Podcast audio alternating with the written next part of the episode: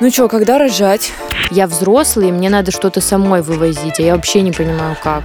Я чувствую тепло вот здесь. Это любовь? Для меня измены были чем-то очень грязным. Ты до 30 лет дожила, и чё?